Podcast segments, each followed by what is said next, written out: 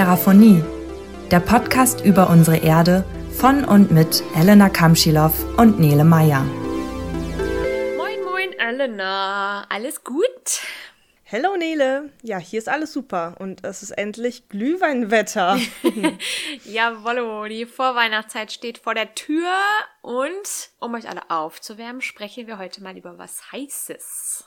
Das ist ja mal eine sehr gute Überleitung. Vielen Dank dafür. genau. Wir hatten euch ja mal gefragt, welche Themen euch interessieren würden. Und eins davon wurde mehrmals genannt. Deswegen dreht sich heute alles um das Thema Vulkane. Warum existieren sie? Welche Arten gibt es? Und warum wir Menschen davon auch profitieren? Dann legen wir mal los. So, ähm, ja, wo fangen wir denn überhaupt an? Also, es gibt das ein oder andere sehr interessante über Vulkane zu erzählen.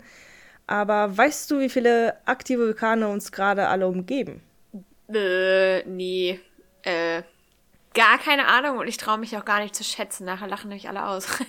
äh, was heißt denn für dich überhaupt aktiv? Gute Frage. Also für mich heißt aktiv, dass ein Ausbruch mehr oder weniger gestern passiert ist. Aber wenn Vulkanologen oder Vulkanologinnen von aktiven Vulkanen sprechen, dann wären deren gestern so um die 10.000 Jahre her. Es sehen also Vulkane, die in den letzten 10.000 Jahren aktiv waren. Und ja, es sind einige, ungefähr so je nach Quelle zwischen 1500 und 1900.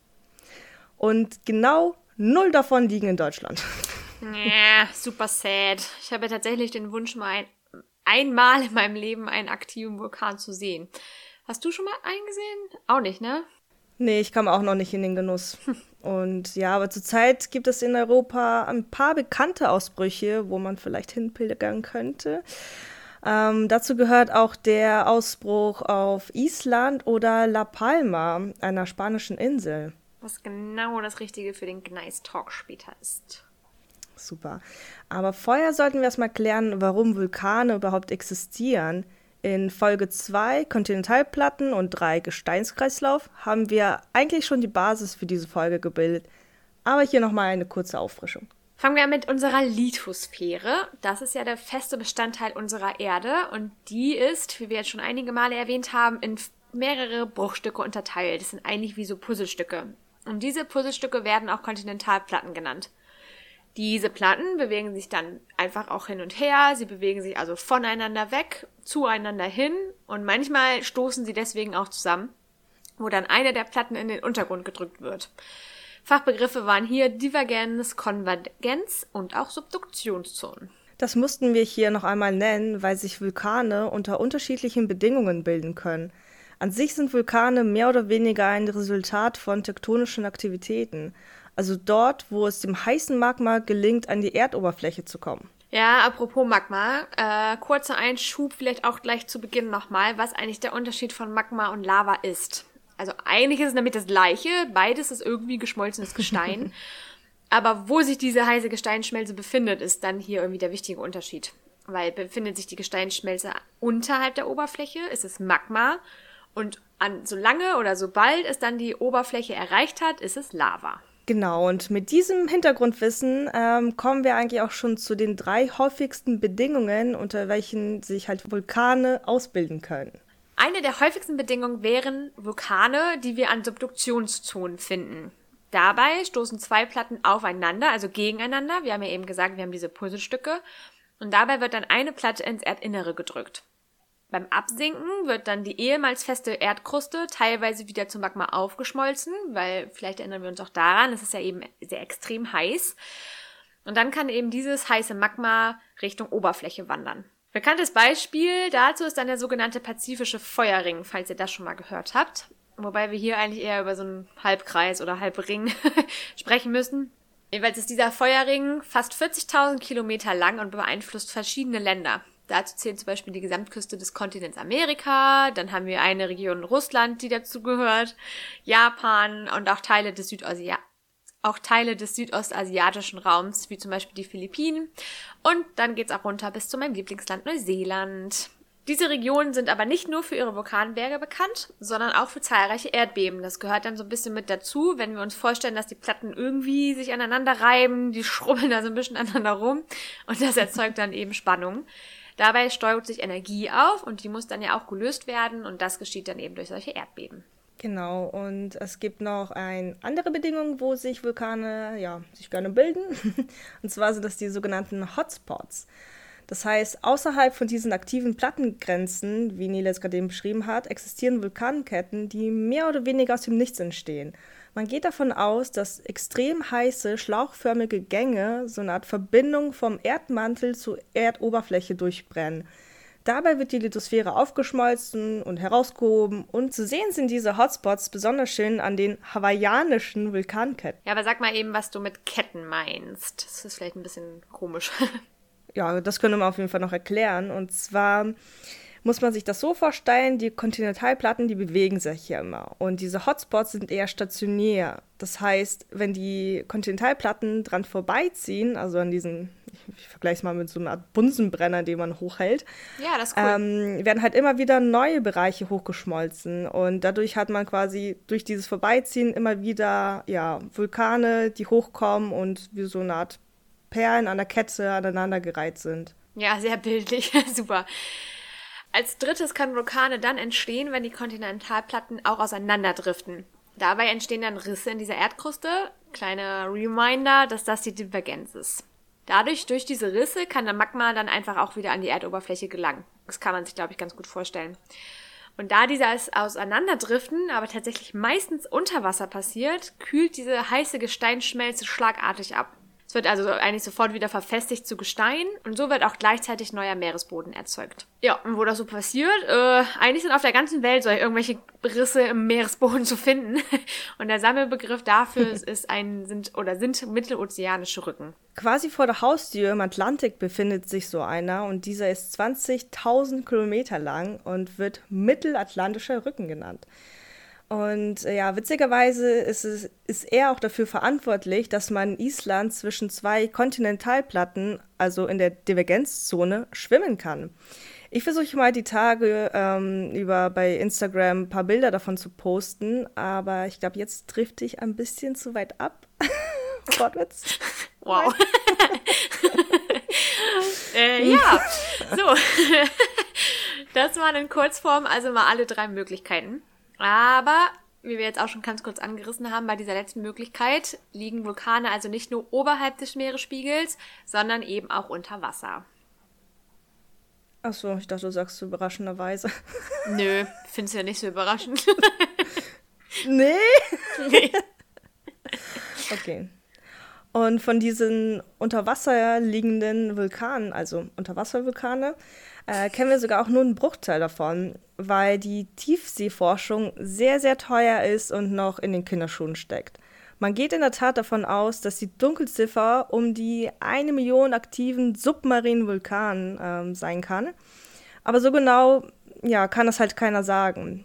Und wie schon erwähnt, liegen wohl die meisten von diesen aktiven ähm, Unterwasservulkanen einen mittelozeanischen Rücken, wie zum Beispiel im ja, Atlantik, Pazifischen oder Indischen Ozean. Also halt von den Ozeanen, die wir so haben. ich weiß auch wieder, wieso ich die Meeresforschung einfach so cool finde. Aber kommen wir mal zu einem weiteren Punkt. Und zwar, Vulkane unterscheiden sich nicht nur darin, wo sie auf der Erde zu finden sind, sondern wie sie überhaupt aussehen. Es gibt viele unterschiedliche Arten von Vulkanen, aber die bekanntesten Formen sind der Schicht- und Schildvulkan. Fangen wir mal an. Ja, dann wähle ich mal den Schichtvulkan. Das wäre dann auch gleich die häufigste Art. Äh, das ist eigentlich so ein Vulkan, wie ihr den wahrscheinlich malen würdet, wenn wir sagen würden, äh, mal mal Vulkan. Ist also ganz klassisch, ist einfach hoch und spitz. Dieser Schichtvulkan wird auch zu den sogenannten eruptiven Vulkanen gezählt, denn wenn der Vulkan mal ausbricht, dann aber richtig. Als erstes werden explosionsartig Gesteinsbrocken und Asche hochgeschleudert, was dann aber auch wieder zurückfällt und sich auf dem Boden sammelt. Oftmals haben wir dann auch die Lava, die da rausfließt, dann eben danach. Und das überlagert dann dieses Asche-Gesteinsbrocken-Gemisch. und weil das typischerweise über die Jahrhunderte mehrmals passiert, bildet sich eine Art geschichtetes Muster. Und daher hat dann der Schichtvulkan eben auch seinen Namen. Und die Höhe, also ist ja eben nicht nur spitz, sondern auch hoch. Und das erreicht dann dieser Vulkan dadurch, dass die Lava sehr zähflüssig ist und gar nicht so schnell und weit weg fließen kann. Zu sehen sind solche Schichtvulkane häufig am Pazifischen Feuerring, den hatten wir vorhin ja schon kurz. Und der bekannteste ist in Japan und im deutschsprachigen Raum nennen wir diesen Vulkan den Fuji. Den japanischen willst du nicht aussprechen? Nö. Im Gegensatz dazu sind die sogenannten Schildvulkane flacher und breiter. Das liegt daran, dass deren Lava dünnflüssiger ist und damit sich nach einem Ausbruch auch deutlich schneller und weiter ausbreiten kann. Ob die Lava zäh oder dünnflüssig ist, liegt an der chemischen Zusammensetzung. Für die Chemie-Nerds unter euch, je saurer die heiße Gesteinsschmelze, desto zähflüssiger ist diese. Und umgekehrt, je basischer, desto dünnflüssiger. Außerdem spricht man hier von sogenannten effusiven Ausbrüchen. Das bedeutet, dass kaum bis keine Asche und Gesteinsbrocken umherfliegen, sondern mit dem Lavastrom mitgerissen werden. Ich finde, Vulkane, die breit und flach sind, klingen nicht so, als ob sie auch hoch sein können. Das täuscht aber, weil der höchste Berg gleichzeitig ein Schildvulkan ist. Und nein, das ist nicht der Mount Everest, wie ihr euch vielleicht gedacht habt, denn tatsächlich ist der Mauna Loa auf Hawaii äh, ein halt Schildvulkan und wenn man diesen vom Meeresboden bis zur Spitze misst, dann sind es fast 10 Kilometer. Ähm, aber er ragt nur 4 Kilometer über dem Meeresspiegel. Wer uns das nicht glaubt, wir haben eine Quelle hinterlegt in den Show Notes. Wie so immer. Also kann man nämlich sagen, jetzt zusammenfassend von diesen beiden Arten eigentlich, dass die Zusammensetzung und somit die Fließfähigkeit der Lava ausschlaggebend ist, wie ein Vulkan im Endeffekt geformt ist. Und da wir jetzt wissen, warum Vulkane existieren und welche die zwei bekanntesten Arten sind, kommen wir noch zu einem weiteren interessanten Punkt, dass Vulkanausbrüche nicht nur Leid sind, ähm, wo ja viele wahrscheinlich immer dran denken müssen, sondern es ist auch eine Art Segen für uns. Warum das so ist, kommt jetzt. ja, ich meine, ganz offensichtlich sind Vulkanausbrüche gefährlich. Und das ist natürlich aufgrund der extrem heißen Lavaströme. Diese können einfach kilometerweit ins Landesinnere fließen, also vom Ausbruchsort. Und dabei wird einfach alles zerstört, was auf dem Weg liegt. Ihr habt bestimmt aber auch schon mal Bilder gesehen, wo Menschen ganz gemütlich neben den Lavaströmen langlaufen. Aber das ist jetzt nicht unbedingt normal. Ich meine, wäre es natürlich cool, wenn wir jetzt irgendwie euch sagen könnten, dass, was so diese Lava-Durchschnittsgeschwindigkeit ist. Äh, aber wie immer ist das gar nicht so einfach zu sagen. Das liegt nämlich daran, dass das je nach Hangneigung, Menge und Zählflüssigkeit stark variiert. Es können also irgendwie 10 bis 100 Meter pro Stunde sein, aber auf Hawaii wurden zum Beispiel auch Geschwindigkeiten von 64 kmh gemessen, also was dann wirklich extrem schnell ist. Andere, vielleicht nicht ganz so offensichtliche Gefahren sind dann aber diese umherfliegenden Gesteinsbrocken und einfach diese, diese gigantische Massen an heißer Asche. Beides ist dann irgendwie auch als pyroklastischer Strom bekannt. Bekanntestes Beispiel ist hier, sind hier vielleicht die BewohnerInnen von Pompeji, wo um 79 nach Christus Pompeji eben von einer dicken Schicht aus Asche und Schlamm, ich zitiere hier mal die Geo, gebacken wurde. Und dieser pyroklastische Strom ist dann eigentlich sogar das gefährlichste Risiko. Es ist also gar nicht die Lava, obwohl das vielleicht viele von euch gedacht hätten. Ja, von der kann man halt noch wegrennen, aber wenn so ja. ein pyroklastischer Strom hinter dir ist, dann ja. Hm. Und wenn ihr euch noch an den Vulkanausbruch auf Island 2010 erinnern könnt, wurde großräumig der Flugverkehr eingestellt, also halt hier in Europa und Nordeuropa, weil eben diese feine Aschepartikel aus dem Vulkanausbruch in der Luft waren und die können sich nämlich in den Verbrennungskammern der Flugzeugtriebwerke ansammeln, dann halt schmelzen und ja, diese durch Verstopfen ja, und kaputt machen. Und während das dann eigentlich nur so ein Risiko ist und man jetzt vielleicht denkt, ja, okay, fliege ich halt irgendwie nicht auf Geschäftsreise oder in Urlaub, ähm, haben wir ja noch wieder unsere Unterwasservulkane, also diese submarinen Vulkane, die übrigens auch noch Tsunamis auslösen können. Das passiert also zum Beispiel, wenn eine Flanke von einem Vulkan kollabiert und dabei wird eben einfach eine extrem große Menge an Wasser verdrängt. Und ja, es gibt noch einige andere Katastrophen, die in Verbindung mit Vulkanen stehen, aber ich denke mal, das waren genug Horrorgeschichten für heute und lass mal lieber über etwas Positives reden und positive Aspekte eines aktiven Vulkans. Denn es leben nicht umsonst bis zu 500 Millionen Menschen um aktive Vulkane herum, obwohl die Gefahren ja halt auf der Hand liegen. Auf jeden Fall wird gesagt, dass Vulkanasche für einen fruchtbaren Boden sorgt. Es werden nämlich wichtige Pflanzennährstoffe wie Kalium, Calcium, Asien, Eisen, Eisen, Eisen, Eisen. und Phosphor. äh, genau, habt ihr denn auch schon mal gehört, was wir auch noch hier mal eben schnell sagen würden, äh, wollten? Also die Strompreise auf Island sind übrigens deutlich niedriger als in Deutschland. Und das liegt nämlich daran, können wir uns vielleicht vorstellen, dass die Wärmeenergie der Vulkane genutzt wird. So kann dann eben auch Strom erzeugt werden und das alles ist dann auch als Geothermie bekannt. Als letzten Punkt will ich noch erwähnen, dass Rohstoffe für die Industrie- und Bauwesen abgebaut und genutzt werden.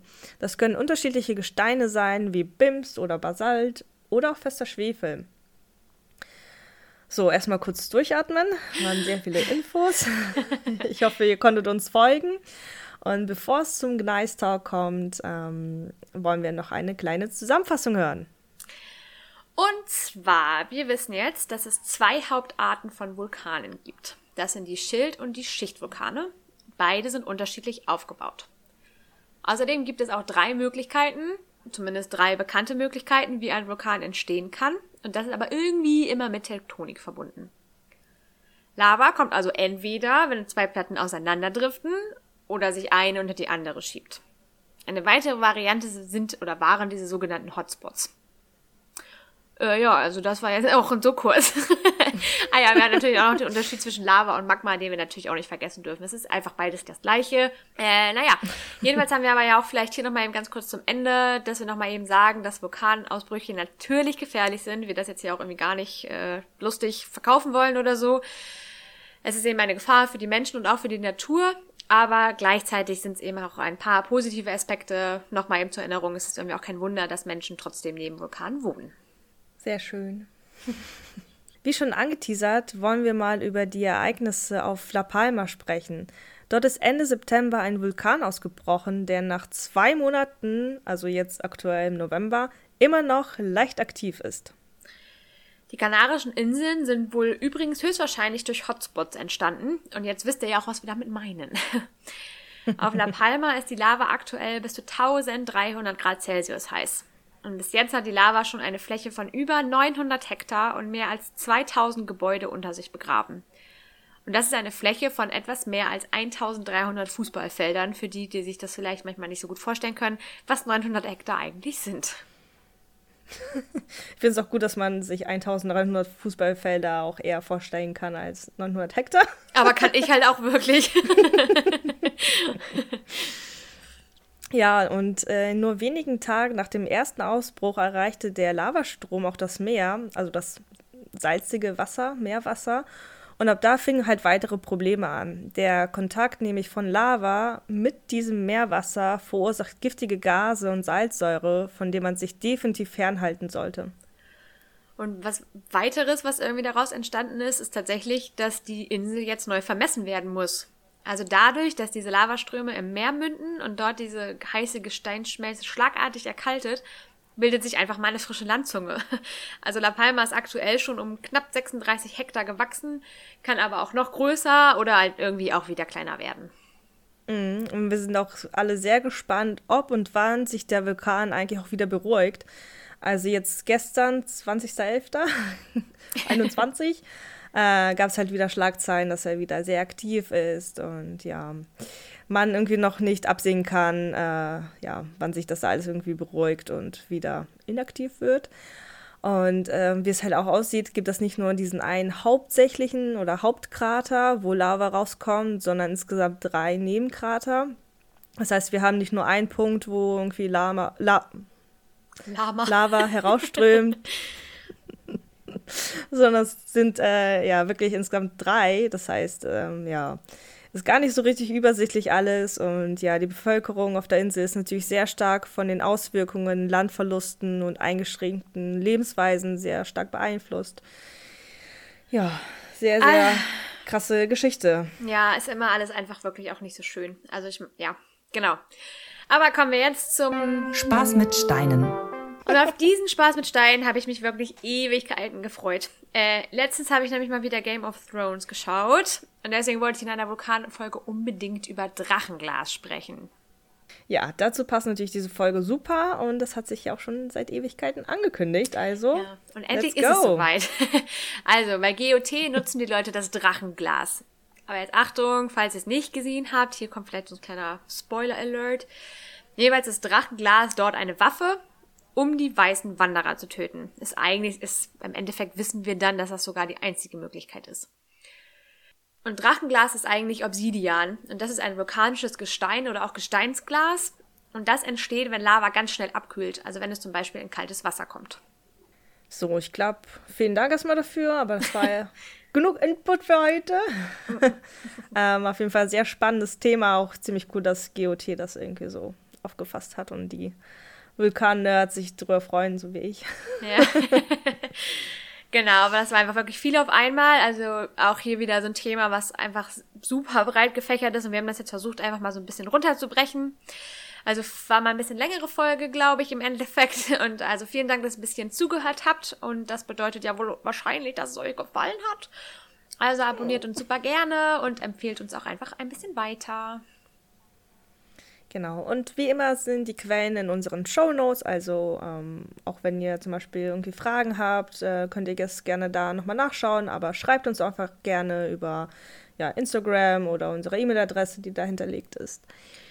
Ja.